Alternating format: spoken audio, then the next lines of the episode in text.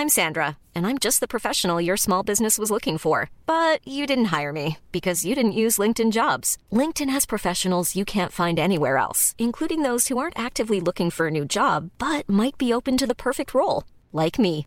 In a given month, over 70% of LinkedIn users don't visit other leading job sites. So if you're not looking on LinkedIn, you'll miss out on great candidates like Sandra. Start hiring professionals like a professional. Post your free job on linkedin.com/people today.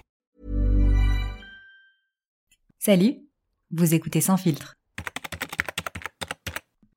Il y a 4 ans, je suis partie avec mes parents sur la côte ouest des États-Unis pour voir scintiller Las Vegas, faire un petit tour en Arizona, marcher sur les étoiles de LA et visiter tous ces petits endroits charmants qui font de la côte ouest des États-Unis un endroit attrayant pour tous les touristes du monde entier.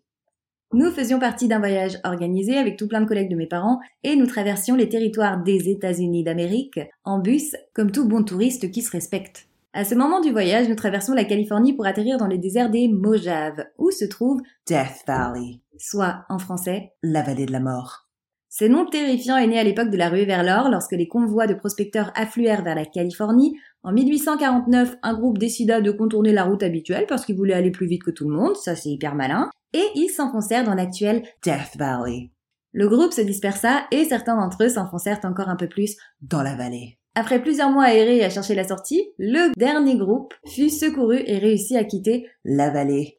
Alors qu'il marchait en direction de la civilisation, une femme se retourna et lança Goodbye, Death Valley. Soit en français, Au revoir, vallée de la mort. En réalité, un seul homme âgé et malade était mort sur place, mais en tout cas, cette femme donna son nom à la vallée de la mort.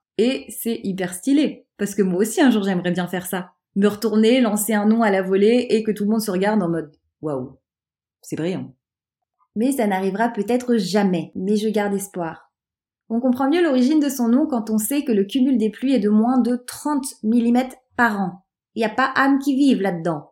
Pour vous donner une idée, en France, nous sommes plutôt autour de 500 à 2000 mm par an. C'est pour cette raison que le désert des est l'un des déserts les plus secs au monde, puisqu'entre juin et août inclus, et cette information est très importante, la température dépasse presque tous les jours 45 et parfois atteint ou excède 50 degrés. Une véritable rôtisserie. Personne n'a envie de rester coincé dans cette vallée, personne.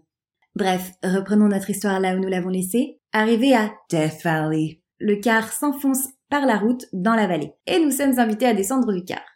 À peine après avoir franchi les portes, la chaleur est accablante, à chaque respiration j'ai l'impression que des dizaines de braises me brûlent de l'intérieur, mais je décide tout de même d'aller prendre quelques photos et nous remontons dans le car. Goodbye Death Valley.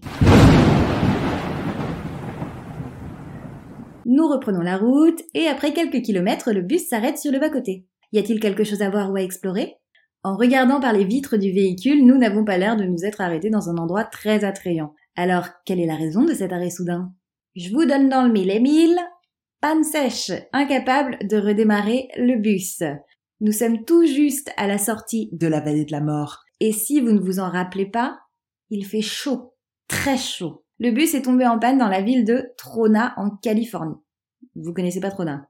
Ne vous inquiétez pas, je pense que la moitié de l'Amérique ne connaît pas cette ville non plus. Ne me prenez pas au mot, mais j'ai lu sur l'internet qu'il n'y avait que 40 habitants, ce qui est peu. Très peu. Dans notre malheur, nous nous sommes arrêtés devant ce qui semblait être un club. Fermé, évidemment, sinon ce n'est pas drôle. Ni une, ni deux, notre guide saute du bus et se dirige vers le fameux club. Elle frappe, là une dame au visage pas très avenant lui ouvre la porte, et après quelques minutes de discussion, elle nous ouvre les portes de son toujours très fameux club. Et je pense qu'il ne devait pas y avoir beaucoup de passages là-dedans. Nous étions sûrement les premiers venus depuis très très longtemps. La dame nous a dévisagés pendant quelques heures, puis elle s'est détendue, et comme les heures passaient et que personne ne venait nous aider, ils nous ont cuisiné une spécialité locale. Des burgers. J'ai enfilé ma chemise de serveuse pour les aider. Ensuite, tout le monde sauf moi a bien levé le coude parce qu'il y avait mes parents, donc un peu de tenue s'il vous plaît, c'est pas un endroit pour venir derrière les banquettes. Et les dames du club, je peux vous dire qu'elles ne buvaient pas que de l'eau. Ils ont joué à des jeux, mais moi qui étais en partie plus jeune que la moitié des personnes présentes, je suis partie me coucher dans le bus, je n'ai rien assumé, ça faisait des heures qu'on était coincés, j'avais chaud, après j'avais froid parce que le soir il fait très froid, l'attente était beaucoup trop longue, j'ai préféré laisser les personnes âgées entre elles. Coucou si vous écoutez cet épisode. Je rigole, vous n'êtes pas si vieux. Conclusion, ce sont les imprévus qui façonnent les plus grandes aventures. Oui, C'est de moi aussi. Bon, promis, euh, je vais les sortir un jour dans un livre ou un calepin. Sans filtre, c'est tous les mercredis, sauf la semaine prochaine, puisque cet épisode marque la fin de la saison 3 de Sans filtre. Mais la saison 4 arrive bientôt, le 14 septembre pour être exact. C'est un bon mémo technique. 14, 4. 14, 4. Il y a un chiffre qui est pareil dans l'équation. Puisque je pars en vacances, oui, c'était pas prévu, je suis beaucoup trop contente. Et dans la saison 4, on fera un petit retour dans les années 2000. Et si vous aimez ce podcast, n'hésitez pas à vous abonner sur vos plateformes d'écoute et à mettre une pluie d'étoiles sur Apple Podcast ou Spotify, ou les deux, et à en parler autour de vous. À la semaine prochaine!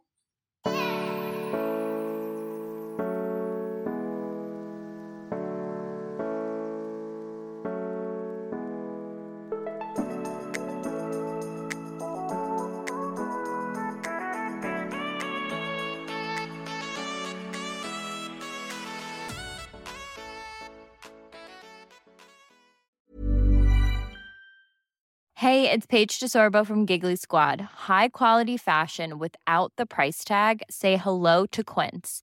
I'm snagging high-end essentials like cozy cashmere sweaters, sleek leather jackets, fine jewelry, and so much more. With Quince being 50 to 80% less than similar brands.